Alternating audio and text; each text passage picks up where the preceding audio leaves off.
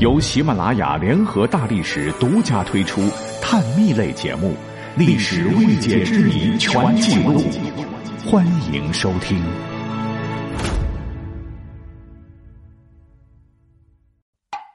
天干物燥，小心。古装剧里头，打更的出镜率是蛮高的。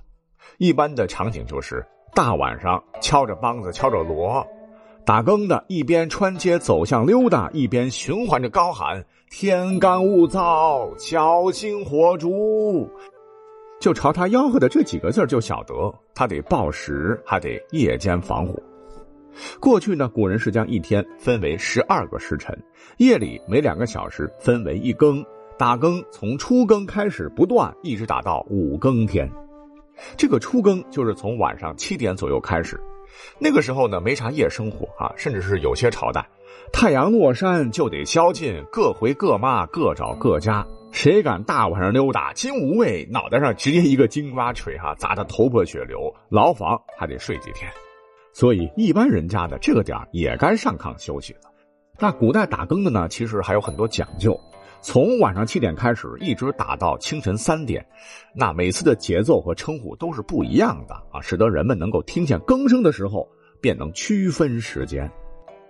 据说是晚上七点开始打的呢，叫落更，节奏是一快一慢，连续三次，大概就是咚咚咚咚咚咚。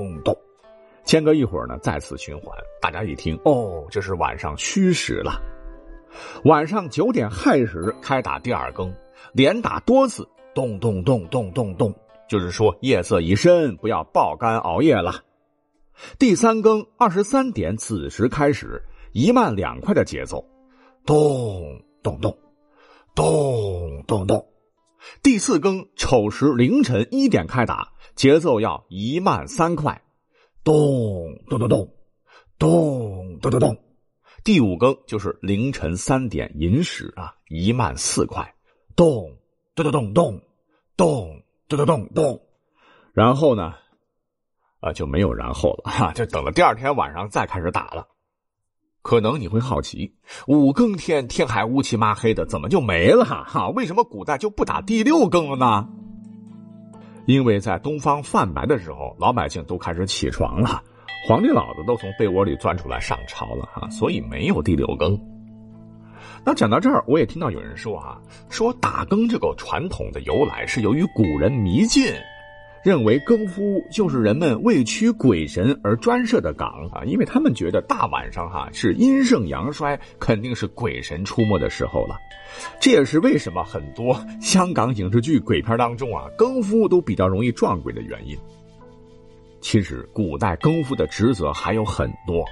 那个时候没有电哈，没有我们如今敞亮的照明设备，大晚上黑灯瞎火的，常常会给一些歹人留下可乘之机，社会治安很不好。但为了保一方平安，更夫大晚上巡逻的时候，还起到了警察的作用，代替捕快，起着维护社会治安、预防违法犯罪的作用。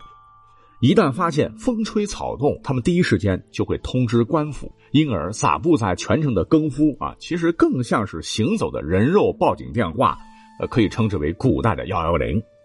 在这里也做一个纠正。影视剧里头打更的通常都是一个人提了个忽明忽暗的纸灯笼，配的那个音乐啊啊，挺吓人的。实际上，在古代月黑风高，肯定不会安排一个人来执勤。打更的时候，必是两人结行才会安全些啊。毕竟古时候治安哪能都像太宗朝时是路不拾遗，夜不闭户呢？那综述所看吧，虽说更夫也是网格化管理啊，就负责几个街坊、几条小巷。但由于关系民生非常重要，古时候更夫这个职位大体都是由官府直接张榜招募，或者是从一些低阶的士兵中选拔来担任。甚至自汉代以来，有的呢还是由县以下的乡绅直接雇佣保一方平安。换言之，古代更夫啊肯定不是国家公务员体系，但大体上这样一个工作就类似于今天公益性事业编制的性质。更夫应该说是有酬劳、有保障的，是受尊敬的铁饭碗。虽然说是身兼数职，晚上辛苦是辛苦，可白天空余时间还是比较多的。那时候更夫的收入养家糊口还是可以的。故而说，打更这个职业被我们今人貌似瞧不起，但实际不然哈。而且呢，人家历史上也出过名家，比如清末的孙达成。那这位更夫的名字可能很多人不知道啊，但是他儿子的名字你一定知道，他就是孙中山。哎，让我想起了一句话哈：“王侯将相宁有种乎？”